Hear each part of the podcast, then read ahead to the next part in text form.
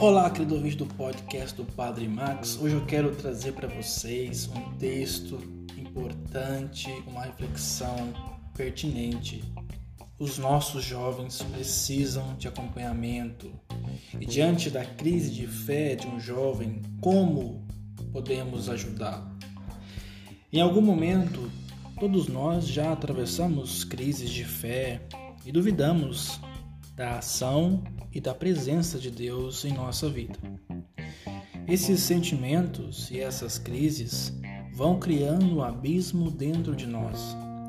E em vez de, na crise, nos aproximarmos de Deus, vamos nos afastando cada vez mais dele e deixando que no fundo a crise que nos faria crescer e nos levaria para junto dele, na verdade, vai nos levando para um abismo sem saída. Penso que todas as crises são boas e necessárias. Assim como existe a famosa crise da adolescência, também existem crises de fé que possuem um único objetivo: tornar sua fé mais forte, mais firme e mais consciente. Penso que as crises são super normais e por isso devemos olhar para elas com normalidade, com atenção, mas muito mais como uma oportunidade de crescimento. A juventude também é um tempo de crise. É próprio, porém, dos jovens que essas crises de fé sejam mais intensas e mais recorrentes devido à natureza, entre aspas, revolucionária e questionadora que existe neles. Penso que a primeira atitude a ter é que devemos escutar atentamente. Dom Bosco já dizia: não basta amar os jovens, é preciso que eles saibam que são amados. Olha que interessante. E nossas atitudes são capazes de revelar esse amor. No momento de crise, é fundamental uma escuta atenta.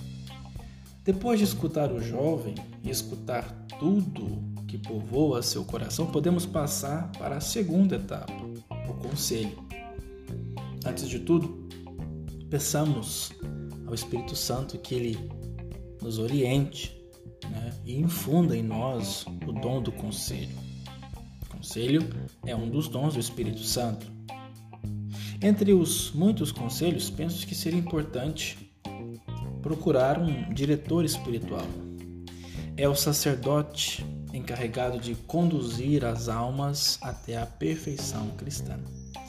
Investir na vida de oração. Diante de uma crise de fé, a tendência é largar tudo Precisamos então é, que nossa vida de oração continue acesa.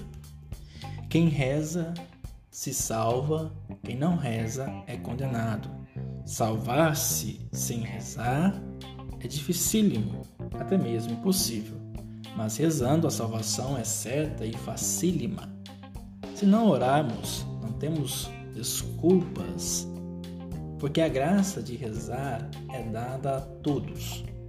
Se não nos salvarmos, a culpa será toda nossa, porque não teremos rezado. Assim diz Santo Afonso Maria de Ligório. Inspirar-se na história dos santos. Nem sempre, continua o Santo Afonso, nem sempre podemos ter junto de nós nosso Padre espiritual para nos ajudar com seus conselhos, em todas as nossas ações, e especialmente em nossas dúvidas, mas a leitura supre tudo. Fornece-nos as luzes necessárias e nos ensina como havemos de proceder para evitar as ciladas do demônio e do nosso amor próprio e para nos conformarmos com a vontade de Deus. Madre Teresa também, por exemplo, viveu uma aridez espiritual muito grande, e apenas após sua morte que foi revelado que ela viveu uma grande noite escura.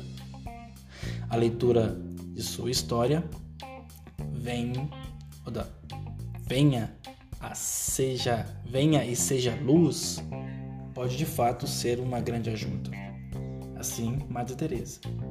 Entre muitos outros santos que viveram grandes desafios de fé. Então, como ajudar?